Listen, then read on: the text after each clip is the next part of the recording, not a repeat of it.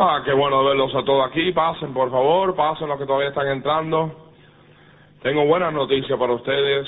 Ah, ayer el pastor House estaba supuesto a predicar allá en, el, en la iglesia, pero no pudo por causa del avión. Después de ayer, anoche, me, después del culto, la secretaria me dijo, hermano Fernández, parece que el pastor House no va a poder predicarles. Me puse, por eso no estuve en la clase hombre con ustedes. Me dijeron que el pastor House quería que le llamara. Salí, fui, estuve con él, con el teléfono y va a venir hoy a las dos aquí. So, sí va a estar aquí a las dos. So, gloria al Señor, Él va a cambiar unas cuantas cosas para estar aquí con nosotros a las dos de la tarde hoy. So, yo quiero que todo obrero, todo persona, todo delegado no te faltes hoy a las dos. Yo te voy a ser sincero, el 90% de las cosas que te enseño son cosas que he aprendido de Él, que Dios ha usado a Él para enseñarnos nosotros. Esta escuela aquí, tú la ves como un lugar tan lindo, un lugar bello, tú dices, wow, pero nosotros no empezamos así. Empezamos la otra escuela cristiana, eh, allá, hermano Pancho, ¿dónde estás aquí? A alguien déjenle el mensaje, hermano Pancho, después hermano Gieres, choferes, que no se olviden que yo quiero que los lleven por la escuela cristiana camino a la iglesia hoy. Esa escuela cristiana, y empezamos a hacernos en college. Yo me acuerdo cuando estábamos orando por este lugar y orando que Dios nos diera este lugar. El pastor House, viniendo aquí, habló con los del seminario. Como te dije anoche, era una institución católica. Y Dios puede hacer cualquier cosa, amén. Y aquí orando y orando y orando hasta que al fin nos ofrecieron de vendernos este lugar por dos y medio millones de dólares. El problema es que no teníamos dos y medio millones de dólares. Ah, pero Dios sobró, nos dio eh, la escuela al fin la gente sacrificándose y dando hasta no decir más, estudiantes dando mil, dos mil, tres mil dólares. A uno de los maestros, hermano James Lee, que murió, vendió su casa y todo lo que le ganó a su casa lo dio a la escuela y se mudó en un apartamento. So, tú ves esto aquí, pero no te creas que esta escuela está aquí nada más que de lindo. Esto está aquí de sacrificio, personas que se sacrificaron para tenerlo.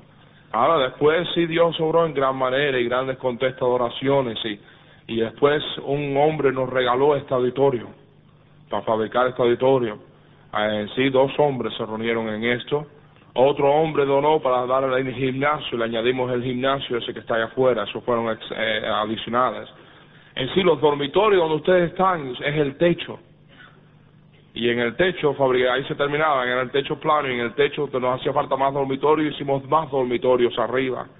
En la, escuela, la iglesia hizo más, la escuela hizo más dormitorios arriba del techo y hizo el tercer piso. Después el comedor, eso fue añadido no hace mucho, el hermano Bailo donó, dijo, esa escuela, Dios le tocó el corazón. Hombre cristiano le dijo, hermano House, ¿ustedes saben dónde se registraron? Ese era el comedor antes y que va a todos mil estudiantes a tratar de comer ahí, tenían que coger turnos y era un desastre. Pero al fin y al cabo, un hermano Bailer y oración, dijo, hermanos, ustedes les hace falta un comedor, ¿verdad? Dijo, sí, dijo, yo, yo les voy a dar un millón de dólares para un comedor. Y dio un millón de dólares y ese comedor se fabricó. Y esta escuela fue fundada en el 72, en un lugarcito allí, al 74 por ahí más o menos vinimos acá. Tú no vas a creerlo, pero todo está pago no se debe nada en todas estas escuelas aquí y todo. Y Dios ha abierto las puertas en gran manera. Miles de almas salvas, la escuela de pastores americana, donde unos cuantos miles vienen, algunos de ustedes han asistido probablemente. Y yo estoy contento que el doctor House viene a predicar esta tarde. Yo quiero que lo conozcan, yo quiero que, uh, que vean quién es el que lo ha hecho. La verdad que la obra hispana no estuviera ahí si no fuera por el amor de él a los hispanos también y, y de empezar. La ofrenda hispana más o menos cubren todos los gastos y ahora, pero al principio no era así. Al principio era, no había nada, un grupito de gente y nada ahí. Él me empleó, él me dio el salario, me dio todo y me dijo, mira, aquí está, quiero que trabajes con esta obra hispana. Y gloria a Dios, Dios ha hecho milagros, pero por las bendiciones de Dios y por eh, que el amor que él tuvo para los hispanos. yo estoy contento que va a estar aquí a las dos. Bueno, ¿están contentos? De veras que están contentos. A ver las manos, a ver las manos los que están tristes. Ah, no aprenden nunca, bendito nunca aprende. A ver las manos los que están contentos. A ver, ahora sí, ahora sí. Ah. Vamos a ponernos todos de pies, por favor, y vamos a cantar un momentico.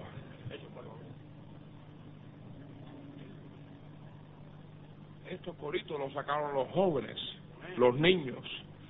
Lo que hacemos en el campamento es que dividimos en grupos. Llevamos a veces 150, 200 de nuestros jóvenes y niños y eso al campamento y nos dividimos en grupos y entonces en equipos. Y tenemos, damos un versículo de amor y decimos, ok, para la mañana el que saque la mejor tonada para este versículo eh, gana tantos puntos. Y entonces los niños y los jóvenes se ponen a trabajar juntos a sacarle tonadas y después vienen a competir ahí adelante y a ver cuál de las tonadas es la que a los jueces más les gusta. Y entonces los jueces, estos son los jueces aquí, ven la cara de jueces que tienen el departamento de música, y ellos son los jueces ahí atrás, entonces ellos escogen la tonada que más les gusta y le dan el premio a ellos. Por eso lo lindo que ellos lo están haciendo y ellos lo han hecho la mayor parte con ayuda seguro de los consejeros y eso, pero uh, esa es la bendición. Espero que te los aprendas y espero que empiecen a cantarlo. Alguien me dijo que estaban cantando en los autobuses o en diferentes lugares. Eso, eso es lindo, cantar la palabra de Dios, aprendernos la palabra de Dios, memorizar la palabra de Dios. Y déjame decirte una cosa, porque no hemos tenido muchas clases en ella, no te creas que no queremos importancia en la palabra de Dios. Todo sube y baja al nivel de qué importancia le demos a este libro. Déjame decirte lo que me dijo un maestro a mí una vez, aquí, bueno, más de una vez, lo decía muy a menudo. Dime qué tú haces con la palabra de Dios y yo te diré que Dios hará contigo. Dime qué tú haces con la palabra de Dios y yo te diré lo que Dios hará contigo. Eso es importante, amén. En unos momenticos les quiero traer unas verdades de la palabra de Dios. Y quiero decirle esto sinceramente. No lo hago con el propósito de herir a nadie no lo hago con el propósito de tirarle a nadie, pero sí vamos a tener cirugía en un momentico aquí. Y vamos a dejar de saber exactamente lo que nosotros creemos. Yo creo que una de las cosas que está destruyendo nuestras iglesias es que el mundo se ha metido en ella. Y está llena de mundanalismo. Y ya esto de la separación del mundo nos reímlos. En sí, los cristianos de hoy en día están más mundanos que los mundanos de 30 años atrás. Y están más mundanos los cristianos que los... A, mí, los mundanos de 30 años llaman mundanos los cristianos de hoy en día. No al revés. Eso nos hace falta volver. Cristo no cambia. Si algo era mal 30 años atrás, sigue siendo malo hoy en día. Si algo era malo 30 años atrás y era incorrecto, él sigue siendo incorrecto hoy en día. La verdad no cambia, es la misma. Las generaciones van y vienen, pero la verdad es la misma y se mantiene por generación de generación. Si el adulterio era malo 30 años atrás, sigue siendo malo hoy en día. Si el divorcio era contra Dios 30 años atrás, sigue siendo malo hoy en día. Y eso es el mensaje, déjame dar el mensaje todavía. Mateo 5, por favor. Mateo 5, 14.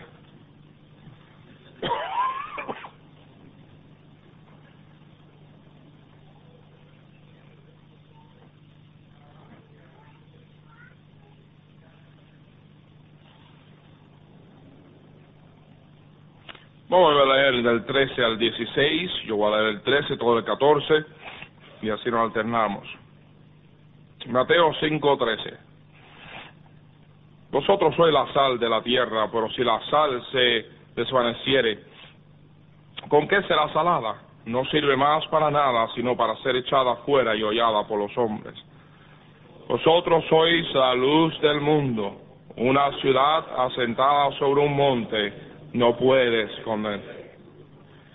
Ni se enciende una luz y se pone debajo de un almud, sino sobre el candelero y alumbra a todos los que están en casa.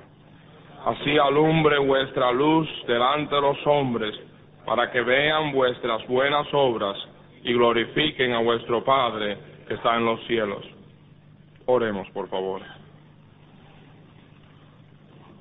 Señor y mi Dios, no estoy diciendo que yo disfruto esta parte.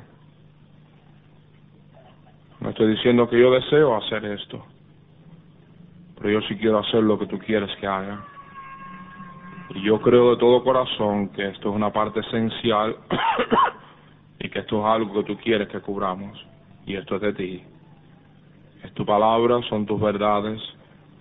Espíritu Santo controla mi mente, mi boca Controla que diga lo que tú quieres que diga. Y si hay algo que pensaba decir que tú no quieres que diga, quítalo de mi mente, Señor. Yo quiero que Cristo sea exaltado, tu nombre glorificado y almas sean salvas. Oh mi Señor, derrame tu poder, obra en nuestro ser. Que cada corazón aquí está abierto a tus verdades y que cada persona aquí esté dispuesta a recibir tus verdades y actuar en ellas. En el nombre de Cristo. Amén. Gracias, se pueden sentar.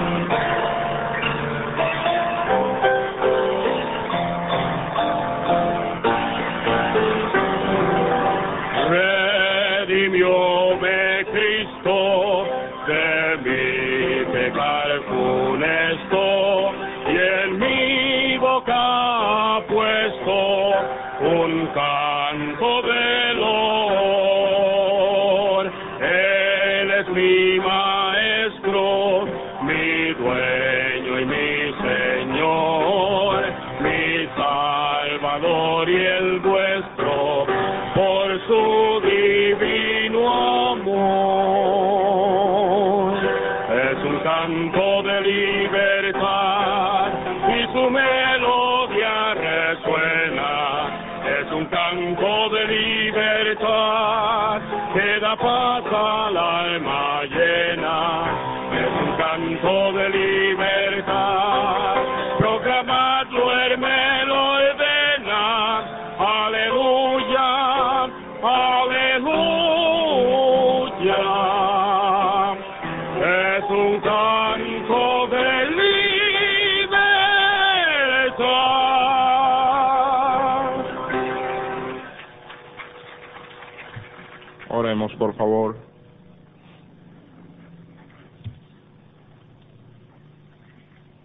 Señor mi Dios, gracias por cada persona aquí presente.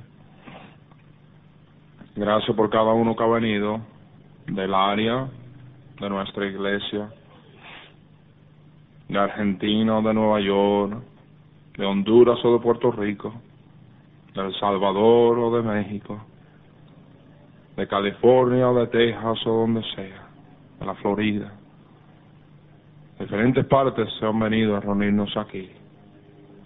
Tu verdad es la misma, tu espíritu es el mismo, tu palabra no cambia. Ayúdanos a ver verdades de ella para alcanzar un mundo perdido. Señor, te lo entregamos todo a ti, en el nombre de Cristo. Amén. Un avión va a aterrizar. Está teniendo problemas en el, el viaje. Pide una pista para aterrizar y le va a un aeropuerto le dice, por favor, tengo otros problemas con uno de los motores, voy a tener que hacer un, un aterrizaje de emergencia. Él va andando y va a aterrizar y le dice al aeropuerto y se pone en contacto con el aeropuerto. Es una noche oscura, llena de tinieblas. En esa noche oscura llena de tinieblas, él trata de aterrizar su avión con sus pasajeros. Él va a la pista y va a la pista, la, la torre le va dando instrucciones al vuelo de la American 357. El vuelo de la American 357 va comunicándose con la torre, a qué altura debe de ir. Baja cinco mil pies, por favor, vea tantos uh, millas, etcétera, y le va dando todas las instrucciones. Él va haciendo todas las instrucciones a la torre y él va descendiendo y descendiendo y descendiendo. Al final la torre le dice, está bien, ya nada más que ahí está la pista delante de ti, aterriza. Piloto se comunica con la torre, dice, por favor, torre, prende las luces que no veo la pista. Prende las luces que no veo la pista. Este es American 357, prende las luces, torre. Torre contesta para atrás y dice, American 357, las luces están prendidas, aterriza, es todo tuyo. El piloto de American 357 vuelve a comunicarse y dice, Torre, por favor, no veo la pista, estoy descendiendo, no puedo hacer más que tengo una sola oportunidad mis motores están fallando, por favor prende las luces. Torre contesta para atrás al piloto de la 357, American 357, las luces están prendidas, aterriza, el piloto contesta y dice, estoy descendiendo, estoy solo a 500 pies, por favor prende las luces, una sola oportunidad que tengo, vuelve a contestar la torre, le dice, piloto de 357, las luces están prendidas, desciende, aterriza, él contesta y dice, estoy a 300 pies de altura, por favor todavía no veo las luces, por favor prende las luces, la torre contesta, las luces están prendidas, el piloto dice, aquí y de pronto ven una bola de fuego de la torre. Y se ponen a pensar, ¿qué pasó? Van a examinar las luces y lo que pasaba es que las luces, unos camiones a lo mejor con tierra o algo, habían cubierto las luces de lodo, de tierra casi. Y estaban tan sucias las luces que el piloto no pudo ver la pista. Y las almas de hoy en día le dicen a los cristianos, cristiano, déjame ver la luz de Cristo en ti, cristiano. Estoy en un mundo de tiniebla, cristiano, y no veo a Cristo en ti, cristiano. Prende las luces o me extraño, cristiano. Prende las luces. Y los cristianos le contestan a los inconversos, las luces están prendidas, las luces están prendidas. Y ellos dicen, pero no las veo, no las veo, por favor prende las luces. Y la razón que no la ven es porque están cubiertas de pecado. Nuestras vidas llenas de pecado, nuestra iglesia llena de pecado, y en lo inmundo inconverso no ve a Cristo en nosotros. Y las almas se estallan, se revientan, se van al infierno por causa de eso. En Juan, capítulo 8, versículo 12 la Biblia nos dice lo siguiente. Otra vez Jesús les habló diciendo, yo soy la luz del mundo, y el que me sigue no andará en tinieblas, sino que tendrá la luz de la vida. ¿Qué dijo Cristo? Yo soy la luz del mundo. ¿Quién es la luz del mundo? Cristo es la luz del mundo. Pero si tú miras conmigo al 9.5, a Juan 9.5, Ahora él dice, entre tanto que estoy en el mundo, luz soy del mundo. Entre tanto que estoy en el mundo, luz soy del mundo. Y leímos en Mateo 5, donde, donde nos habla y el Señor nos dice, vosotros sois la luz del mundo. Entonces, ¿quién es? ¿Quién es la luz del mundo? Cristo es la luz del mundo. Entre tanto que está en el mundo. Pero dijo, yo me voy y Cristo en mí es la luz del mundo ahora. Y Cristo está en mí y Él quiere enseñar su luz a través de mí. Pero si mi vida está llena de pecado, o de tierra, o de lodo, como quieras llamar aquí, cubriendo las luces, entonces la luz de Cristo no puede resplandecer. Te quiero hablar en esta mañana sobre limpia tu lámpara. Limpia tu lámpara. Limpia tu lámpara. Limpia la lámpara de tu vida. Limpia la lámpara de tu iglesia. Deja que tu iglesia sea un faro en este mundo de perdición. La Biblia nos dice en Hechos 13:47, te puesto para luz de los gentiles. En 1 Tesalonicenses 5:5 dice, sois hijos de luz e hijos del día, no somos de la noche ni de las tinieblas. En Romanos 2:19 nos dice luz de los que, de los que están en tinieblas En Romanos 13, versículo 12, míralo un momentico conmigo, Romanos 13, un momentico.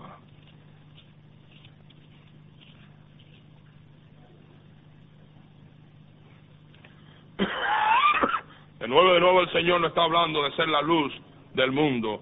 En este mundo de tinieblas los cristianos estamos supuestos a resplandecer como la luz. Nos vamos a aclarar algo, yo no creo que nadie es salvo por obras.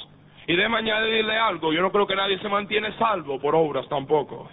Yo creo que una persona es salva y se mantiene salvo por la gracia de Dios, eso es todo. Yo no adquirí la salvación por obras, ni la mantengo por obras. Es todo la dádiva de Dios, un regalo de Dios, es don de Dios. Ahora, porque es regalo de Dios y soy hijo de Dios, no quiero decir que ya soy hijo de Dios, soy ahora soy salvo, ya déjame vivir como quiera. No, Señor, si soy hijo de Dios, ahora debo vivir como hijo de Dios. No para ir al cielo, sino porque voy al cielo. No para ser hijo, pero porque soy hijo. Debo de actuar diferente. Y en Romanos, aquí capítulo 13, versículo 12 nos dice, la noche está avanzada y se acerca el día. Desechemos pues las obras de las tinieblas y vistámonos de las armas de la luz.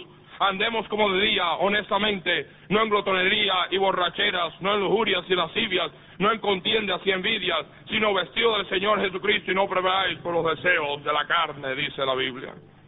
En Efesios 5.8 nos dice andad como hijos de luz. En Filipenses, miren conmigo a capítulo 2, versículo 15, un momento, por favor. Y la Biblia nos habla aquí, hacer todo sin murmuraciones y contiende, después sigue en el versículo 15, para que seáis irreprensibles y sencillos, hijo de Dios, sin mancha, en medio de una generación maligna y perversa, en medio de la cual resplandecéis como luminares en el mundo. ¿Qué dice ahí? Míralo bien. Dice, para que seáis irreprensibles y sencillos, hijos de Dios, sin mancha, en medio de una generación maligna y perversa, en medio de la cual resplandecéis como luminares en el mundo. Dios quiere que nosotros seamos la luz de este mundo. Dios quiere que nuestras vidas iluminen. Dios quiere que nuestras vidas sean ejemplos. Pero ¿qué ha pasado? El mundo se ha metido en el medio. Pero solo lo que nosotros somos es la luna, reflejando la luz del Hijo. La luna refleja la luz del sol a la tierra. En una noche oscura que no puedes ver el camino, qué lindo cuando hay una luna llena, que parece que se pone como si pudieras caminar todas partes clarito. Y nosotros estamos supuestos a hacer esa luz en este mundo de tinieblas. Pero a veces la luna más que se ve un chispito. ¿Por qué se ve solo un chispito? Porque el, el mundo se ha metido entre el sol y la luna. Y cuando el mundo se mete entre el sol y la luna, la luna pierde su luz. Y cuando el mundo se mete entre Cristo y nuestras vidas, el cristiano pierde su luz, pierde su testimonio, pierde su luz en este mundo de tinieblas.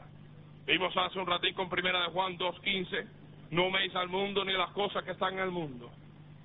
Mira conmigo a Santiago 4.4 también, por favor. No veis al mundo ni las cosas que están en el mundo, si alguno ama al mundo, el, el amor del Padre no está en él. Y en Santiago nos dice 4.4, bien claro la Biblia nos enseña aquí que la amistad con el mundo es enemistad con el Señor. Míralo aquí en Santiago 4.4. Oh almas adúlteras, ¿no sabéis que la amistad del mundo es enemistad contra Dios? Cualquiera pues que quiere ser amigo del mundo se constituye enemigo de Dios. Ya es tiempo que nos demos cuenta que tú no puedes tener una mano en el mundo y una mano con Cristo. Tú tienes que decidir o el mundo o Cristo. Ya es tiempo que tú decidas cuál de los dos tú vas a estar. Y tú como pastor, mejor que le hagas bien claro a tu gente saber de qué lado tú estás. A veces los pastores son los que más confunden. A veces los pastores son los que dicen, yo no veo nada malo con la bebida alcohólica. ¿Dónde en el mundo tú tienes tu cabeza metida? ¿En la arena? ¿Cómo que no ves nada malo con la bebida alcohólica cuando está destruyendo a personas montones, destruyendo hogares, destruyendo vidas, destruyendo a personas? Dice, pues Cristo hizo vino, todos los borrachos dicen, el único versículo que se conoce, Cristo hizo vino. Es el único que los borrachos conocen y eh, ese no era vino fermentado.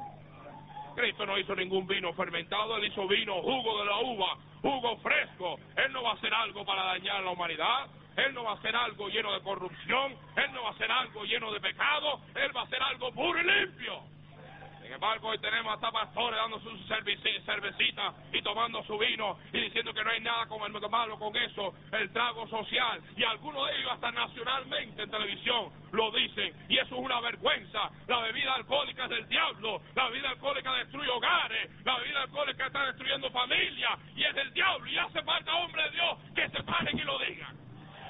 No estar cantando en una cantina el viernes por la noche y el domingo en la iglesia. No, Señor. No, Señor, no debemos tener nada que ver con ese mundo de perversidad, con ese mundo de iniquidad, y debemos pararnos claro que somos de Cristo.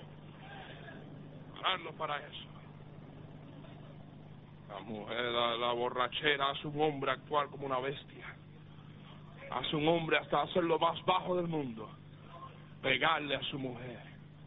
Pegarle a sus hijos. Míralo, borracho ahí en el piso. Tirado Qué respeto, ¿verdad? Debe decirte esto, buenos hombres a veces le pegan a su esposa bajo la influencia del demonio. Como le llama el hermano Hernán Cortés, el demonio en líquido. Eso es lo que es. Y debe decir una cosa, ya que estamos en esto, hay del hombre que le pega a su mujer. Tú no eres hombre si no le pegas a tu mujer. No me gusta lo que estás predicando. Si no te gusta, encuéntrate conmigo allá afuera.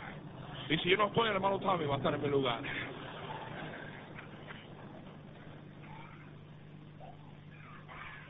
No hay nada más bajo y más gallina que un hombre pegándole a su mujer, maltratando a su mujer. Yo llevo 17 años casado y tú ves esa mano ahí.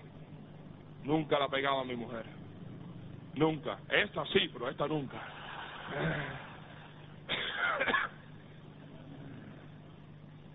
No. Marta te puede testificar en 17 años casado y nunca le he puesto una mano arriba. Yo creo que no hay nada más bajo para el cristianismo que un hombre maltratando a su esposa, pegándola a su esposa. Oh, pero tenemos las borracheras, tenemos la bebida alcohólica y no queremos decir nada contra eso. Oh, que Dios nos diera varones de Dios. Que Dios nos diera varones de Dios detrás del púlpito proclamando las verdades de Dios. Hoy vivimos un día de adulterio, de fornicación. Hoy en día el divorcio está acabando con la gente. La gente se están divorciando. Dice, hermano Fernando, ¿usted ama, usted ama al que se haya divorciado? Por supuesto que yo lo amo. ¿Usted ama a alguien que haya caído en la tragedia del divorcio? Por supuesto que yo lo amo nuestra iglesia tenemos maravillosas personas que antes de ser cristianos pasaron por el divorcio y han pasado por eso. Y yo lo siento y me duele. Y no le tiro a ellos para tirárselo en la cara, pero yo sigo diciendo el divorcio no es de Dios. Y Dios nunca está a favor del divorcio. Y Dios no está que quiere el divorcio. Y nos hace falta personas que lo digan. Y nos hace falta personas que lo proclamen. Y yo creo que una de las razones del divorcio es la mujer yendo a la calle y teniendo tanta libertad y andando por la calle y queriendo ponerse pantalones como hombre y ponerse como hombre y los dos ahí están igual y entonces ahí viene el divorcio. Yo todavía creo lo que la Biblia dice, que el hombre es la cabeza del hogar y yo todavía lo creo. Yo no creo que la mujer en los pies, yo creo que la dama debe ser tratada como respeto y amor, y yo no creo que yo soy mejor que Marta, y yo no creo que yo soy más inteligente que Marta, pero mi puesto es más alto que el puesto de ella. Dios me ha puesto a mí de cabeza, no mejor, pero soy la cabeza del hogar. Igualito que en la iglesia, yo no soy mejor que mis miembros, pero soy el pastor. Dios me ha puesto en ese puesto. Y el puesto de pastor está sobre el de miembro. No es que él es superior, el puesto es superior. Pero hoy en día tenemos el adulterio acabando. Yo creo que una de las razones más grandes del adulterio es la maldita televisión. Esa maldita televisión acabando. Esa maldita televisión con esos programas. Y algunos de ustedes aquí ven hasta esas novelas en televisión ven esos programas en televisión. ¡Ay de ti! ¿Qué clase de cristianismo tenemos? Mirando esas novelas perversidades. Que si una pareja vinieran a ti y un hombre dijera, mira, a, a, alquilé esta ramera, esta prostituta para pasarme la, la noche con ella y quisiera usar tu casa. ¿Qué tú harías? ¿Me permites usar tu cuarto? queremos usar tu cuarto, yo y esta prostituta. ¿Tú lo dejarías pasar? Le diría, pase, tome. Sin embargo, lo tienes en la sala de tu casa. Los tienes en la sala de tu casa montones de veces y lo ves. Toda ahí en la televisión está llena de adulterio. Fulanito se fue con fulanita, se divorciaron, se fueron acá, después infiel al otro, perversidad y adulterio, y los cristianos siguen ahí, por horas delante de ella, y este libro, el polvo se le va acumulando. Mientras ellos están ahí con la boquita abierta mirando las cosas de Satanás. Yo no puedo pararte a ti de ver la televisión. Igualito con hombre con la bebida alcohólica. Yo he dicho a los hermanos, yo no puedo pararte de tomar. Yo no puedo pararte de tomar bebida alcohólica. Yo sí puedo hacerlo donde tú no lo disfrutes. Y yo te voy a clamar y decirte eso no es de Dios y no debe ser. Y los varones de Dios deben de clamarlo. Un hombre una vez dijo, hermano Fernández, estaba en la cantina. Y se fue a tomar a la cantina. Y cada vez que quería coger un trago, lo veía usted predicando. Dice, cada vez que cogía el trago, estaba ahí mirándola. Mirando, dice, al fin y al cabo tuve que dejarlo y salirme. Y yo dije, gloria a Dios, ojalá que la próxima vez esté tomando me vea. Oh, nos hace falta. Esta televisión maldita destruyendo. Esta pornografía. Y dame decirte, la pornografía está hasta los catálogos de Sears y JCPenney también. Está en todo. La pornografía está en todo. Mujeres desnudas en todo. En ropa interiores. Y montones de cristianos mirándola. Montones de cristianos teniéndola. Ay de esto. Está el homosexualismo. Ya estamos aprobando el homosexualismo. En iglesia ordenando a pastores homosexuales. Pastores, reverendos y llamados sacerdotes, padrecitos. Dice que la Biblia no dice nada contra el homosexualismo. Parece que ellos no han leído la Biblia. Porque la Biblia está bien clara contra el homosexualismo. La Biblia bien clara que, que habla sobre los hombres ser hombres, las mujeres ser mujeres. Andamos los sexo, los jóvenes andando solos antes de casarse, andando por ahí solos. Yo no puedo parar a nuestros jóvenes que salgan solos, pero yo te lo voy a decir, yo voy a proclamarle y decirle y anunciarle que los jóvenes no deben de salir solos hasta que se casen. Y yo le doy gracias a Dios por mis suegros. Ahí está mi suegra, ahí, levanta la mano, mamá. Ahí está. Yo juego mucho con ella, pero yo le doy gracias a Dios por ella. Ella y mi mamá eran íntimas amigas. Ella y mi mamá eran muy unidas. Cuando eh, mi mamá murió, casi que me fui a vivir con ellos. Me fui con mi tía nena. Cuando regresé de Cuba y estuve aquí, después cuando quedaba joven, decía adolescente, mi papá hizo un viaje a Miami. Y dijo, vamos a ir a Miami a visitar a la familia. Y fuimos a Miami. Una tarde me dijo, hijo, uh, le dijo a la familia, vamos a ir a visitar los Rodríguez. Y yo dije, ay papi, no puedo quedar en el motel. Ya estoy cansado de visitar a toda esta gente. Y tú sabes, uno adolescente visitando y los padres contando los camioncitos que cuando se le fueron el, freno, que los esto y los otros, que aquí se llama, los mismos cuentos de nuevo, ya todo, cada caso había los mismos cuentos y los mismos cuentos, ya yo estaba, ya me lo sabía de memoria los cuentos.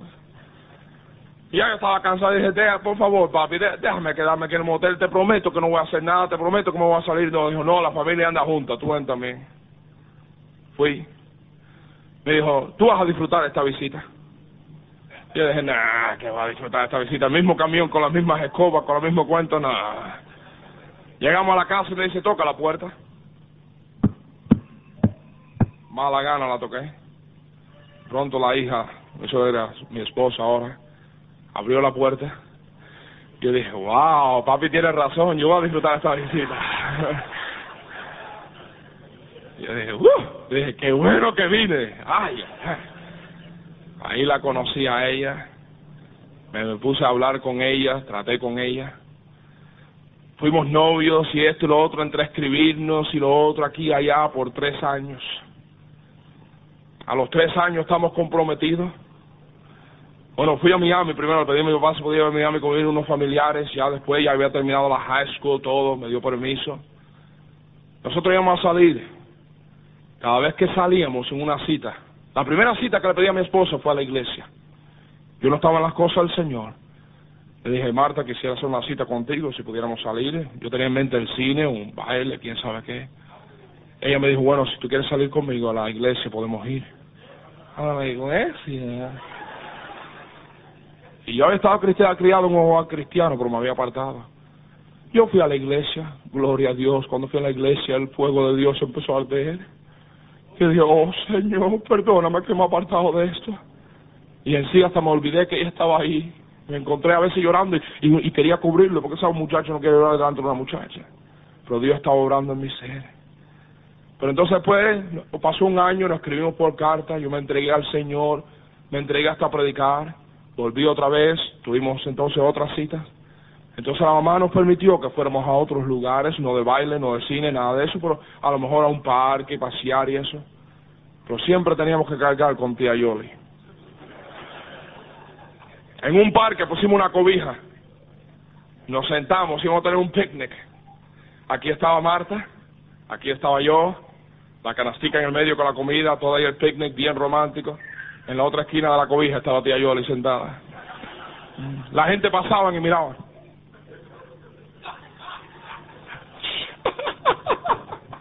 miraba. Diciendo, mira, esto todavía está en los tiempos antiguos. Y ahí estábamos ahí nosotros. Cada vez que salíamos teníamos que andar con tía Yoli. Ya fuimos a la escuela, estudiamos un año en una escuela, en una universidad, en los dormitorios, regresamos, pasó el tiempo, año y medio comprometido. El miércoles por la noche, nos íbamos a casar un viernes por la noche. Sábado por la noche, ¿no? Sábado por la noche. El viernes, el miércoles por la noche para ir a la iglesia, Marta no se sentía bien. Tía Yoli no, eh, no, tía Yoli, ah, no me acuerdo de tía Yoli qué pasó, pero yo dije, eh, ¿podemos ir nosotros solos a la iglesia? Ah, ah. Alguien tiene que ir con ustedes, usted no puede ir a la iglesia. Ella no confiaba en mí. A mí, yo, Santico, angelito, enviado del cielo. Ella, una santa. Nosotros, ella con 21, 22 años de edad. Nosotros ya mayores. Ir a la iglesia. Y tenemos que cargar con tía Yole. Todas partes tía Yole. Yo estaba convencido cuando me casara iba a tener que llevar a tía Yole a la luna de miel. Ya, yo hasta reservé un cuarto con dos camas, por favor. Ah, ah. Tía le iba a todas partes. Pero ¿sabes qué? Nos hizo un favor. Porque quién sabe lo que pudiera haber pasado. Yo te digo esta cosa. Yo me casé con una señorita. Yo no me casé con alguien que había vivido en el mundo. ¿Sabe por qué? Por una mujer que dijo, aquí vamos a vivir una vida cristiana. Pero mami, todos los demás aquí no lo hacen, que estamos en USA, mami, no en Cuba. A mí no me importa si estamos en USA o en China, pero tú no sales sola de aquí. Y esa chiquitica, por fuerte como ella sola, ¿tú no lo crees? Ella se paró y dijo, no hay forma. Yo admiro eso. Qué lindo si hoy en día tuviéramos gente que hicieran lo mismo le dijeran a nuestros jóvenes, no, no puedes andar saliendo sola. Predicadores que predicaran, jóvenes no deben andar y abrazándose. A ver si yo voy a la iglesia y da vergüenza a los jóvenes, lucen como mundanos y ahí enredados el uno con el otro, ahí abrazándose, besuqueándose, tocoteándose, que no parecen joven cristianos, parecen joven del mundo. A veces hasta en universidades cristianas. La vergüenza. Y el mundo ve eso y dice, ¿Cuál es la diferencia entre usted y nosotros? ¿Dónde está la luz de Cristo? Yo no veo ninguna luz. Yo no veo ninguna de diferencia. Miren, el mundo no quiere lo mismo que ellos tienen. Ellos están hastiados, de eso ya. Ellos no quieren la pudrición. Ellos quieren algo verdadero, real, diferente. Bailes. ¿Están contra los bailes? Por supuesto que sí. No hay un hombre que pueda estar abrazando a otra mujer y decir los bailes hoy en día con los movimientos sensuales. No, hasta, bueno, más que un baile abrazadito ahí, no me digas que tú vas a abrazar a otra mujer y no sentir nada. Si tú abrazas a otra mujer y tú no sientes nada, ve para que el médico te chequee o vete para San Francisco. Porque hay algo malo contigo. Amén, hombres. Por eso los bailes no es de Dios. Cristiano no está yendo a bailes, a cines, ni mencionar drogas, ni fumar, ni toda esta mano de perversidades que tenemos hoy en día. Te digo una cosa, es increíble el cristianismo de hoy en día. Mano Ezequiel les va a cubrir más sobre la música rock and roll mañana. Y no se lo pierdan. Ustedes que se van esta noche o se van temprano en la mañana se van a perder el mejor día de todo mañana. Mañana él va a dar una presentación que si tú nunca has visto te ha perdido lo más grande de tu vida. En nuestra iglesia que yo predico duro contra el rock y predico duro contra eso, hermano Ezequiel lo enseñamos y te acuerdas, yo no me acuerdo, pero creo que como mil récords y cintas y eso destruimos. Tuvimos una presentación de eso y le dijimos a los jóvenes, tráelo mañana, que lo vamos a destruir todo. Y como mil récords, una muchacha trajo un montón de récords así. Montón de récords así, los trajo todos y los rompimos todo ahí adelante. Cintas, hasta no decir más. Esa música es del diablo. Esa música es carnal, es diabólica, es de Satanás. ¿Y qué hacen los cristianos oyéndola? Y ahora se le ponemos la música del diablo con unas palabritas de Cristo y creemos que ya está bien. Oh, nos hace falta alguien que proclame eso del diablo. Es la música de hoy en día. No me importa, Sodoma y es del diablo. Que lo proclame. Nos hace falta no solo nuestras vidas y eso y nuestro, can nuestro cantar, pero también nuestro lucir. Qué lástima que los hombres de hoy en día le dan vergüenza lucir como hombres. Y las mujeres quieren ser hombres. Yo no entiendo qué nos está pasando. Los hombres quieren ser mujeres y las mujeres quieren ser hombres. Los hombres andan con aretes, bolsitas,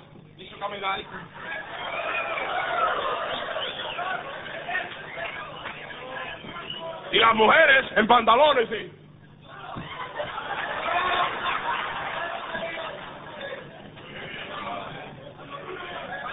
¿Qué pasó con las damas ser damas? ¿Qué pasó con los hombres ser hombres? Mi Biblia dice que es una vergüenza para el hombre tener el pelo largo. ¿Qué es largo? Lo contrario de corto. Total lo corto. Yo no sé de ti, pero yo estoy orgulloso de ser hombre. Yo no quiero ser mujer. No tengo una onza de deseo de ser mujer. Si hay un dedito en mí que quiere ser mujer, lo corto. Pero yo no tengo nada de deseo de ser mujer. Yo estoy contento de haber nacido hombre. Y quiero ser hombre. Y no quiero que cuando alguien me mire por detrás dude si soy hombre o mujer. Yo quiero que vean que soy hombre. Que no me tengan que mirarme y enseñarle mi bigotón para que diga, oh, es hombre. Yo quiero que lo vean claramente. No voy a tener un aretico en mi orejita. No voy a tener un pelito largo y bien arregladito que vaya al peluquero para que me lo arregle y me lo estile. Yo voy a tener hombre. Le voy a decir al barbero, córtalo, corta el pelo. Mi Biblia dice una vergüenza para el hombre tener el pelo largo. Y debe ser una cosa, mi Biblia también dice que las mujeres se vistan modestamente. Y esto los pantalones. Tú mira cuándo empezaron los pantalones y cuándo empezó el divorcio. Tú chequealo. Chequealo. Míralo. Mira cuando las mujeres empezaron a usar pantalones y mira cuando empezó el divorcio. Hay más al pantalón que además que estar cómoda. Es un símbolo de rebeldía es un símbolo de yo quiero ser hombre, yo quiero ser macha. Tú eres dama y dale gracias a Dios que Dios te hizo dama. Y sea una dama decente y bonita. Qué linda estas damas aquí adelante eh, cantando en, su vestido. Y déjame decir esto, no cantan aquí en vestido solamente, sino ellas se ponen vestido 24 horas al día.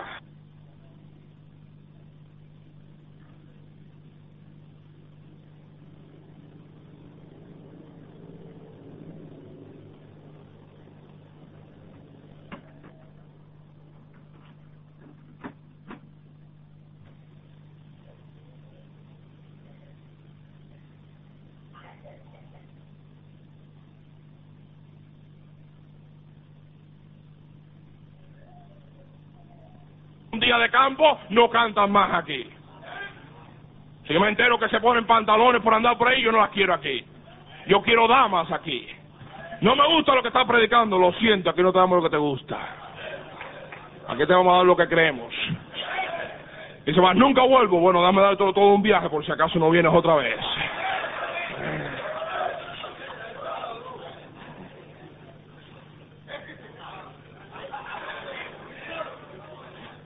Déjame seguir adelante.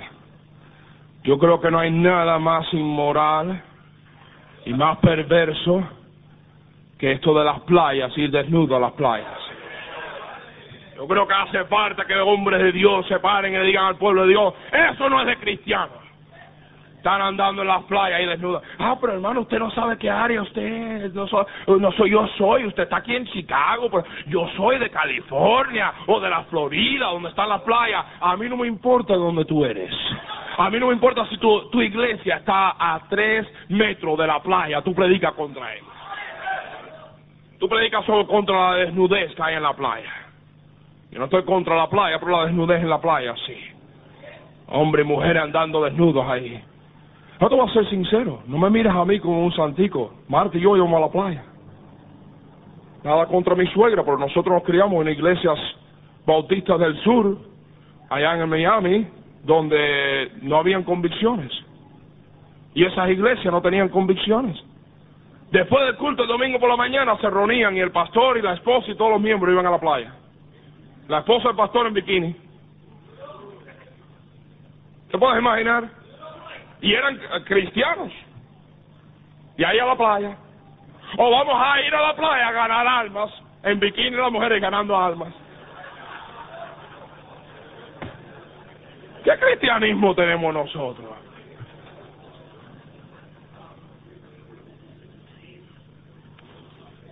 Yo te voy a decir esto.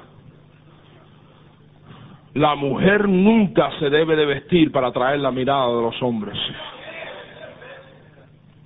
Y la mujer no debe estar exponiendo su cuerpo. Hay a uno solo que debe exponerle su cuerpo y es a su marido. A más nadie. Ella debe cubrir su cuerpo.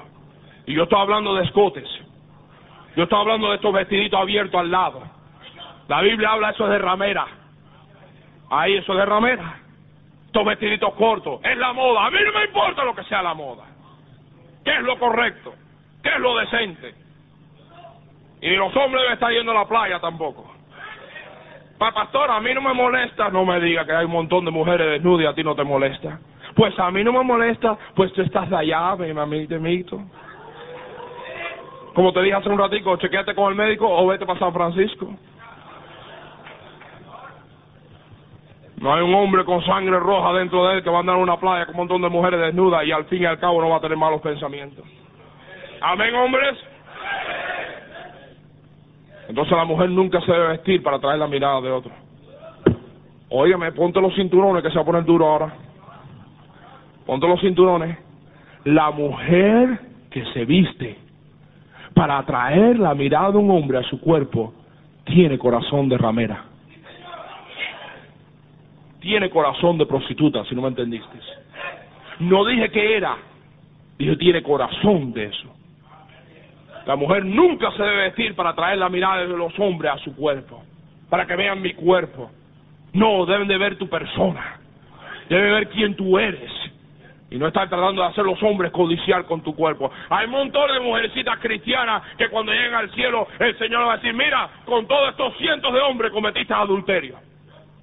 Ay, Señor, yo nunca, yo le fui fiel a mi marido. Sí, pero con la forma que te vestía, los hacía a ellos codiciar. Y la Biblia dice que el hombre que codicia a una mujer en su corazón ya ha cometido adulterio con ella y tú eres culpable de que ellos cometan adulterio contigo. Y ya es tiempo que los hombres de Dios digan a las damas, aquí en la iglesia de Dios se deben de vestir los hermanos y las hermanas correctamente. Los hombres lucir como hombres, las mujeres como damas y las mujeres vestirse decentemente también. Incluye el suéter apretado. Incluye ropa apretado. Yo no creo en predicar contra el pecado, yo creo en detallitos, explicarles, para que entiendan. Nosotros hemos tenido hasta demostración en la plataforma. Hemos tenido aquí, mira, esta falda, ¿ves? Está muy corta. No le ponemos una muchacha con una falda corta, pero ponemos ahí una falda corta y decimos, ve, eso no sirve. ¿Esta falda pantalones? No. Lo decimos bien claro. Para que entiendan, porque yo creo que los cristianos deben de lucir diferente. Déjame darte un ejemplo. Estamos en un parque teniendo un piquiniqui. ¿Tú no sabes lo que es piquiniqui? ¿No has aprendido esa palabra? Esa viene con cuitear. ¿No conoces cuitear tampoco? Traques, troquero, frisado. ¿No conocen todo eso? Ah, pero qué, qué, qué ignorantes están ustedes del español, la verdad. Tenemos que tener clase de español el año que viene aquí en la escuela de pastores. Aquí es una mezcla de todo. Estamos en un picnic y un día, un día de campo. Y en el día de campo estábamos todos, los hermanos y las hermanas ahí divirtiéndonos. Y nosotros decimos, hermana, que se pongan estas ah, faldas que son, uh, le llaman culas, de eso, pero que lucen como faldas. Y entonces las hermanas todas estaban ahí así, los hermanos teniendo un buen tiempo. Yo vi una familia que estaba aquí en el parque a solas, fui a hablar con ellos, dije, déjame ir a hablar de Cristo. Yo no tenía saco y corbata, yo no sabían que yo era un pastor ni nada, y además que fui ahí con ellos. Le dije, además que vengo a saludarle, me puse a hablar con ellos allí y todo. Me dijeron que eran cristianos. Y entonces dije, bueno, que bueno, no le había dicho ni quién yo era, no le había dicho ni de dónde era. Y me dice, yo sé de dónde son ustedes. Oh, ¿usted ha estado en nuestra iglesia? Dice, no, no creo. Dice, ¿cómo sabe de dónde somos? Dice, ustedes tienen que ser de la primera iglesia bautista de Hammond, Indiana. Digo, ¿por qué?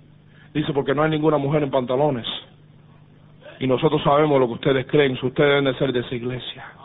¡Uh! ¡Gloria a Dios! ¡Gloria a Dios! Que el mundo cuando nos ve digan, esos son cristianos. Llevamos la bandera a todas partes con orgullo. Amén, gloria a Dios. Yo no quiero que la gente se pongan ahí a mirar. Como una vez Marta y yo manejando en el carro y yo miré al lado y veo dos abrazaditos. Pegaditos, uno manejando y ay, abrazaditos, pegaditos. Los dos de atrás veían la melena larga. Y yo dije a Marta, ¿quién es quién? ¿Son dos hombres, dos mujeres o uno de cada uno? ¿Quién sabe? Marta y yo hicimos una apuesta de quién era quién. No apostamos en serio, porque además que yo dije, yo creo que el hombre que está manejando. Marta dijo, no, no, yo creo que el hombre que está al lado. Y ahí nos pusimos a discutir. Después nos acercamos y todavía no podemos distinguir. Y de pronto miramos y uno se vira y uno tiene un bigotón. Yo dije, ese debe ser el hombre. No sé, a lo mejor. Pero entonces el otro lo miramos y no estábamos seguros si era una mujer o si... ¿Quién era? Qué triste eso. Qué triste eso. No, con los inconversos yo no culpo. Y debe decirle esto, con algunos de ustedes aquí yo no culpo. Porque a lo mejor tú nunca has oído la verdad. Y yo no culpo a aquel que no ha oído la verdad y lo hace. Marta y yo, como te dije, íbamos a la playa. Pero un día en Miami, el doctor Al Jenny predicó. Y Marta y yo sentados ahí estábamos como algunos de ustedes están ahora. Nos queríamos desaparecer. Estábamos deseando que, que pudieran inventar una pastilla, que nos volviéramos bien chiquiticos y meternos en la alfombra. Y estábamos que no queríamos desaparecer, pero ¿sabe qué? El Espíritu de Dios estaba diciendo, eso es verdad. Eso es verdad. En la invitación ella y yo pasamos al frente y dijimos, no más ir a la playa. Mi esposa vino en pantalones aquí a esta escuela. El viaje de recién casado, nosotros vinimos, ella venía en pantalones. Pero de pronto cuando vimos al doctor Jack House a explicarlo y predicarlo, yo le dije a Marta, ¿sabes Marta? Él tiene razón. Y Marta me dijo, papi, yo lo creo también. Y fue a la casa y destruyó todos los pantalones que tenía. Y se deshizo de todos los pantalones que ella tenía. Y yo dije, mi amor, de ahora para adelante uno solo se va a poner los pantalones en esta casa. O a ser yo. Now, yo no te estoy diciendo que tú hagas lo mismo. Pero yo te estoy diciendo que nos hace falta cristianos que luzcan como cristianos. Que actúen como cristianos. ¿Sabe el cristianismo que tenemos? Andamos como el diablo. Vivimos como el diablo. La casa lo que tenemos es pleito, peleas, insultos, griterías, iras, contiendas. Y después venimos a la iglesia. Estamos entrando ahora. Supónganse el traje de Santico. Y ahí entramos como nada. Óyeme bien, tú no puedes engañar a mí, pero hay unos hijos que te están velando. Hay unos inconversos que te están velando. Hay gente en el trabajo que te está velando. A ver si de veras la luz de Cristo está en ti. Es fácil decir, mira, de Cristo, pero ellos quieren ver si tu vida lo respalda. Ellos quieren ver si tú eres un hipócrita. Y te van a tentar. Yo estaba en el trabajo aquí en la Pome, trabajando haciendo trenes para Nueva York. Sí, hermano, hermano Acevedo, ¿dónde está? A David Acevedo, montón de esos trenes de los subways, 750 de ellos, yo trabajé en ellos, en esos trenes, poniendo el aire acondicionado, trabajando en otras cosas mientras estaba en la escuela. Esos trenes ahí de Nueva York lo hicimos aquí en la 111 en Chicago, en la Pullman Standard. Hicimos 750 de esos carros.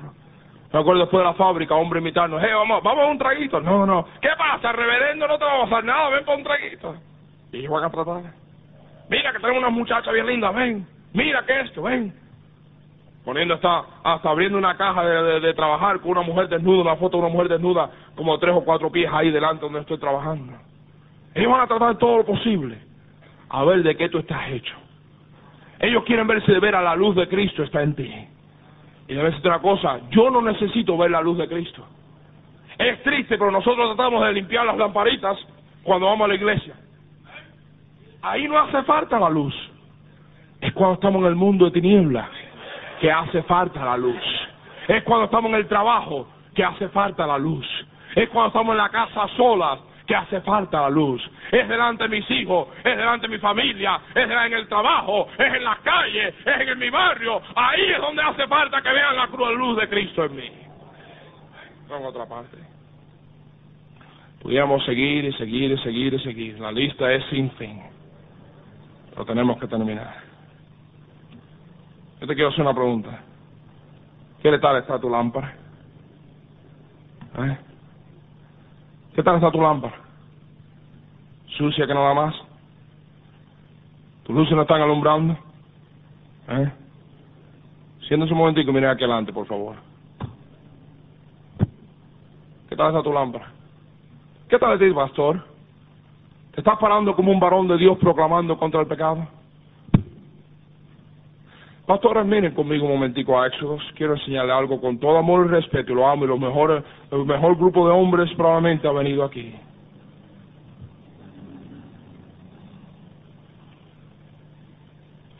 Es lo que dice Éxodos 32.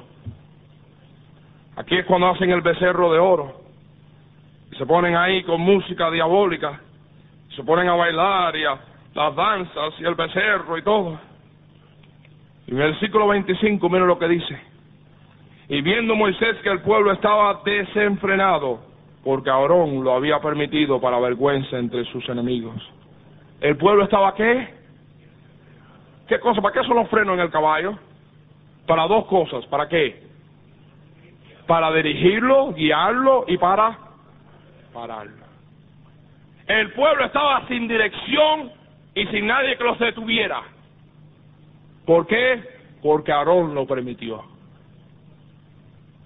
Y hoy el pueblo hispano está sin dirección y el pueblo hispano está sin nadie que los pare porque los Aarones lo han permitido. Los varones de Dios nos han parado y han dicho, ¡Hey! ¡Paren! ¡Paren! Por ahí no vayan. ¡Paren! Cojan este camino. Y proclamar el camino de Dios. Después de todo, lo estoy haciendo por el bien de ellos. Lo estoy haciendo ahora por el bien de ustedes. Tú coges camino equivocado, vas a destruir tu vida, tu familia, tu testimonio. So, lo mejor es que cojas el camino correcto. E enséñale el camino. Y cuando ves que coge un camino incorrecto, párate y proclámalo. Eso no es de Dios, pare. Pero el pueblo estaba sin freno. Porque Aarón lo había permitido. ¿Para qué? Nos dice que la Biblia, para vergüenza entre sus enemigos. Y puso Moisés a la puerta del campamento y dijo, ¿quién está por Jehová? Júntese conmigo. Moisés sí que puso la línea, mira, aquí está, que esté por Jehová, cruce para acá. Y él lo hizo clarito. Pero Aarón dijo, bueno, es que ellos querían. Es que en mi iglesia los jóvenes querían tener un baile los jóvenes de nuestra iglesia también quieren tenerlo, pero no lo van a tener. Bueno, es que quieren tener un cuarto de esto con música de rock y luces y esto y lo otro para atraer a los jóvenes inconversos. No, señor, aquí vamos a traer los jóvenes conversos puerta por puerta. Ganando. Y hay montones de ellos en nuestra iglesia. Ah, tú tienes que decidir. ¿Qué tal está tu lámpara, eh? ¿Qué tal está tu lámpara? ¿Qué tal está la, tu iglesia, la lumbrera en ese pueblo? El faro. ¿Qué tal está? El barco viene hacia la bahía, pero en la noche de tiniebla, con un faro sucio, no ve dónde está la orilla. Las luces de la bahía están sucias. Se estrella contra la costa porque no ve las luces. Y los inconversos en este mundo de tiniebla están buscando la entrada a la bahía. Están buscando las luces. Vosotros sois la luz del mundo. Oremos, por favor. Mi Señor y mi Dios, solo tú puedes limpiar nuestras lámparas. Solo tú puedes limpiar nuestras vidas. Pero tenemos que estar dispuestos. Tenemos que venir a ti dispuestos para que tú nos limpies. Yo no estoy tratando de enforzar mis convicciones a nadie. Yo creo que debemos de volver a las verdades. Debemos volver a las cosas de antes. El cristianismo de hoy en día ha cambiado que es increíble. Se ha vuelto perverso. Se ha vuelto inmoral que no da más. La cabeza baja, los ojos cerrados. Tú sabes lo que estoy diciendo, es verdad. Tú buscas una mujer en México 40 años atrás que se pusiera pantalones. O 30 años. Ni conversa. Tú búscame. Tú sabes lo que estás hablando. ¿Cuánto dirían, hermano Fernández? Dios me ha hablado a mí. A ver esa mano sincera. A verla bien alta, bien alta, bien alta. Señor, aquí está el altar, hay muchos que lo necesitan. Te lo entregamos. Mira esto que tiene en su mano alzada y otros otros que si fueran honestos la alzarán también. Yo no sé quiénes son, pero tú sabes. La invitación es toda tuya. La cabeza baja, los ojos cerrados. Ven si tienes que venir, ven. Sí. No esperes, ven. Aquí está el altar, ven. Así, amén. Amén, amén, amén.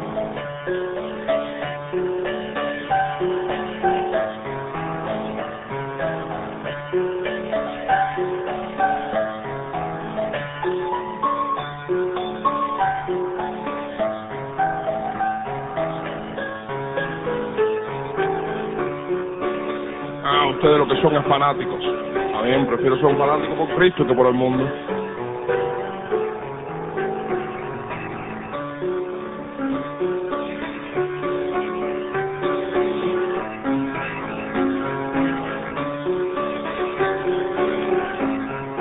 Yo te estoy pidiendo que tengas mis convicciones, pero tú buscas tus convicciones. ¿Y qué es lo que Dios enseña sobre la forma de vivir de un cristiano y tú enseñaslo a tu gente? Si eres pastor. Y si tú eres cristiano aquí, tú sabes la clase de vida que Dios quiere que tengas. Todos de pies con las cabezas bajas, todos de pies excepto estos que están orando. Te hace falta venir, tú ven.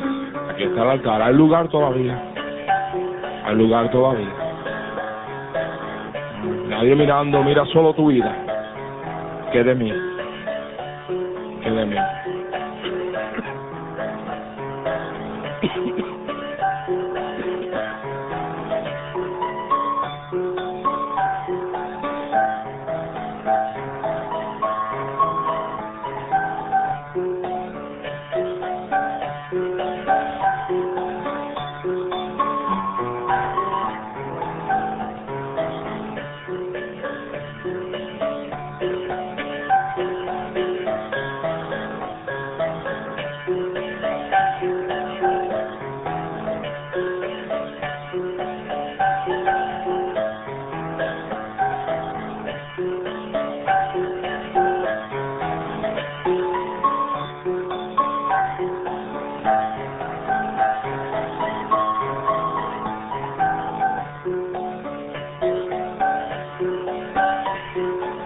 Olvides que hay un mundo inconverso que te está mirando.